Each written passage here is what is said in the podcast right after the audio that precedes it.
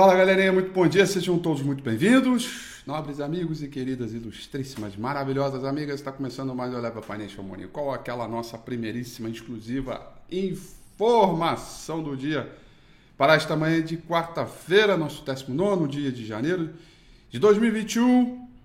Clima em ritmo de recuperação, as bolsas internacionais vão ensaiando uma recuperação depois da pedrada de ontem no mercado internacional. Não foi bem o que aconteceu por aqui e a gente vai tentando viver um dia de alívio, né? Boa parte desses movimentos é uma configuração bem técnica mesmo, é um repique técnico, um movimento, um repique já é técnico, né? É um movimento promovido, né, por um sell-off é, generalizado no momento em que os preços começam a ganhar alguma cobertura, recomposição de portfólio, uh, e, e, a partir da ausência de qualquer outro noticiário que não esses mesmos que a gente vem comentando. Ontem, investidores colocaram a ideia aí que o Banco Central americano deveria subir mais, uh, mais uma vez em 0,25 a taxa de juros e não só subir mais uma vez, no total 4 do ano, mas que já começasse logo agora no próximo encontro é, em março. E aí tudo isso foi é, mostrando aí alguma preocupação, os treasuries americanos, né, principalmente de 10 anos, que é, digamos assim, o um ativo de maior composição e importância no mundo, né, o maior benchmark de renda fixa do mundo, né, que registra aí poupança de reservas de governos, eh, soberanias, né? como um todo. Né? Então, ele disparou ontem, mais uma vez, chegou a subir 5%. Nesse momento, o Treasury de 10 anos está subindo 0,39%, piscando na tela 1,88%. Pelo lado da Ásia e Pacífico, a gente teve aí ah, é, uma continuidade né, do mau humor registrado ontem. Tóquio, portanto, fechou em queda aí de 2,80%. Hong Kong fechou em alta de 0,06%. E o principal índice na China, o Shanghai Composite, fechou em alta de 0,33%. Galerinha, também tivemos alta nas commodities, um bom ritmo aí é, de mercado. O principal contrato futuro de minério de ferro negociado lá em Dalian com vencimento para uh, maio desse ano, cotação em dólar, fechou com uma boa alta de 2,90%. Essa alta tem a ver é, com a China, que voltou a prometer usar mais ferramentas de política monetária para estimular a sua economia e, portanto, isso acaba melhorando as condições e perspectivas é, é, é, é, no, no, contexto de, de, de demanda para as matérias-primas. Tá?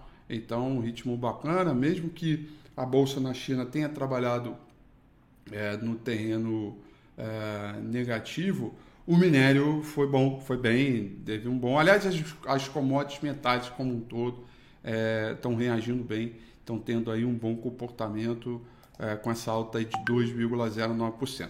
O petróleo também vai trazendo um bom humor aí para o mercado. Petróleo Brent sobe 0,89, petróleo WTI sobe 1,19%. E o principal índice dos Estados Unidos, o S&P 500, esse sim também o maior benchmark de renda variável do mundo. Uh, o seu mercado futuro nesse momento opera em leve alta de 0,18%, com o Nasdaq futuro é, subindo 0,30% com o índice VIX caindo. Dólar index caindo também. Dólar index caindo 0,18%. Portanto, temos um dia de alívio e que das, nas condições normais de temperatura e pressão para o mercado brasileiro, esta configuração de que você tem favorecimento das moedas emergentes, fortalecimento das matérias-primas, né? É um puta catalisador para fazer o mercado acionário andar bem hoje, tá? Estou bem motivado a gente continuar nesse ritmo de repique, já proclamado, né? É, declarado no domingo com a FI passada. A gente vem trabalhando em cima desse sentimento ao longo de toda a semana. E hoje a gente pode renovar mais uma máxima aí dos últimos dois dias, tentar brigar ali pelos 108 barra 109 mil pontos, uh, com um ambiente de repique, já que as commodities estão andando bem e a configuração do mercado parece bem boa, com o dólar caindo, né? É, Zoropa, Zoropa também vai trabalhando aí no terreno positivo, né? É muito legal o Twitter hoje, eu acompanho o Twitter de alguns analistas aí é, é, na Europa, né? E a turma vislumbrada, né? Porque os bond yields voltaram a ficar positivo é, é, na, na Alemanha, né? Tipo, há milênios que está ali negativo, né? Aí Mudança de regime de fluxo global. Alguém já disse isso e você já ouviu isso. Né? Londres vai subindo 0,20%, Paris subindo 0,53%, tem o principal índice. Na Alemanha subindo 0, ah, peraí que minha telinha sumiu aqui. Voltou. É, 0,25%, tá? Uma condição bacana aí é, é, de mercado. A gente tem uma formação de duplo importante também que dá alguma sustentação aí é, para toda essa ideia de mercado, tá bom? Agenda de hoje, galerinha. Agenda de hoje a gente começa com 9 horas da manhã, um chamado MBA de solicitação de empréstimos hipotecários. E aí depois a gente vem para já alguns indicadores antecedentes de atividade registrados para o mês de dezembro, mas dão um ritmo aí um pouco de sensação de economia de curto prazo, que são os chamados licenças para, é, desculpa, é, construção de casas novas e licenças para construção nos Estados Unidos, tá? além dos alvarás, evidentemente. Esses são os únicos dados que a gente tem é, é, é para ser observado hoje, tá? Ah, e mais uma vez, ao menos que tenha qualquer mudança significativa pelo lado local, político, nas condições por aqui. É, volto a dizer, a gente tem um bom dia aí pra gente, de, de catalisadores, né? Um bom dia para a gente ver bolsas para cima, Ibovespa fortinho no seu intraday, com dólar para baixo.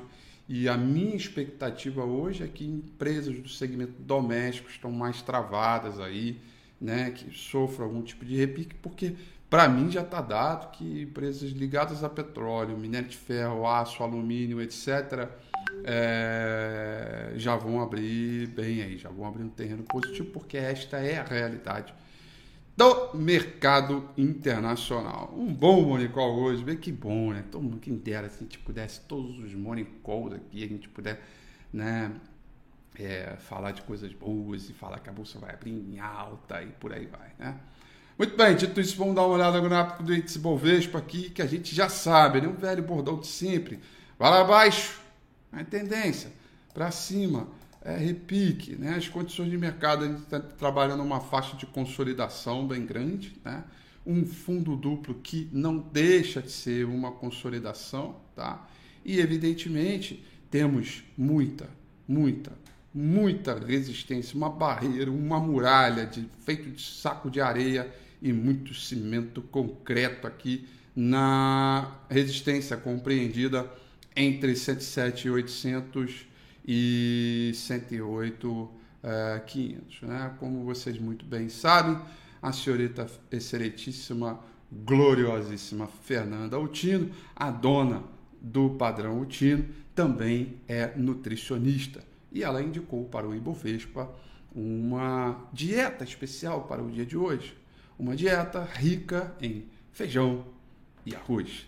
Conforme Fernando Tino diz, abre aspas, o Ibovespa tem que comer muito feijão com arroz para romper essa resistência. Pois bem, senhorita excelentíssima, gloriosa Fernando Tino, aqui estamos com a nossa rica dieta em carboidratos e muito ferro para romper essa resistência e tentar um repique mais, digamos assim, uh, nutricional, mais saudável, né? É, com muita saúde aí, é, para que a gente possa tentar brigar pelos 110 e 111 mil pontos. É uma resistência muito forte, tá, galera? É uma resistência muito forte, é uma condição de mercado que, na minha avaliação, é, não é simples, tá? Eu tirando a brincadeira da nossa gloriosíssima Fernanda, é um fato, né, que aqui é uma parada dura, né, como já veio algumas vezes para romper e não conseguiu. Eu acredito que a temporada de resultados das companhias brasileiras, né, que vai começar para valer mais agora no final é, de janeiro e início de fevereiro, certamente vai é, ajudar um pouco neste, nesta combinação, mas isso aqui é uma muralha, tá? Isso aqui é um ponto de divisor, inclusive, para começar a incomodar a turma dos vendidos, né? A turma que está vendido, etc, né?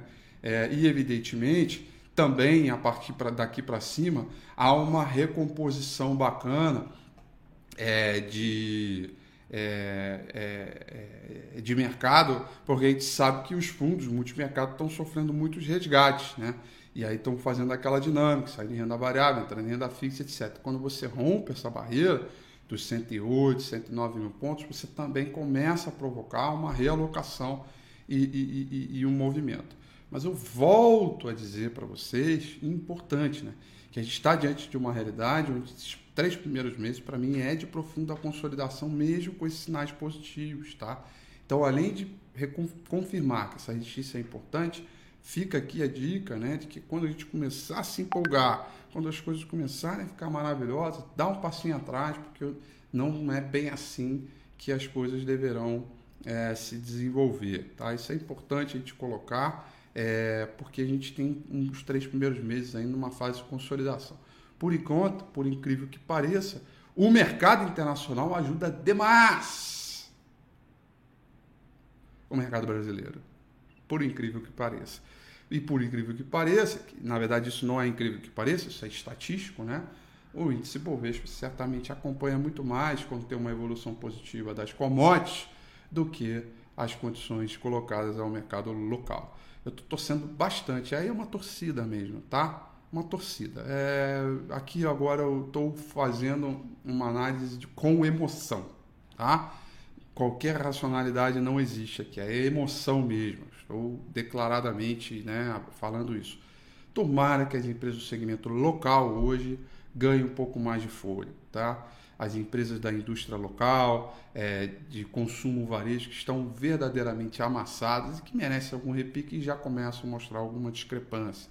Né? Eu torço para que isso aconteça, para que dê algum alívio em portfólio e que haja uma oportunidade de remanejamento é, de portfólio diante dessa realidade. Tomara, tá? Que não fique concentrado apenas em Petro e Vale e Itaú, como a gente tem visto é, é, no, nesses últimos anos. A gente está próximo da resistência da muralha ali, que é uma resistência muito forte, então tomara que a gente tenha algum alívio também nos DIs, né, de modo que, que essa questão fiscal, essa greve de servidores, se o mercado passe um pano com isso, é coisa antes. No contrário, o padrão mesmo hoje é a gente seguir com a linha do mercado internacional, tá? Por isso que eu acredito que a bolsa vai abrir um terreno positivo com dólar para baixo, acompanhado necessariamente por conta das empresas de mercado local. Tá bom, galerinha? Olha só, hoje teve comida, hoje teve feijão com arroz, hoje teve torcida. O Morning Call de hoje está verdadeiramente eclético, saudável, visando a nutrição e a boa saúde alimentar de todos, inclusive do Índice Bovespa. E com essa mensagem maravilhosa, eu quero desejar a vocês uma excelente quarta-feira, bons negócios, tudo de bom e que amanhã, às 8h35, a gente volte mais gordinho, né? com muita saúde, né? com o coração batendo a mil, com as células e os anticorpos tudo correndo nas veias, com muita é, saúde para todos nós, que é o que a gente precisa diante dessa realidade que a gente está vivendo aí de pandemia muito chata. Um beijo no coração de todos vocês e até amanhã. Tchau.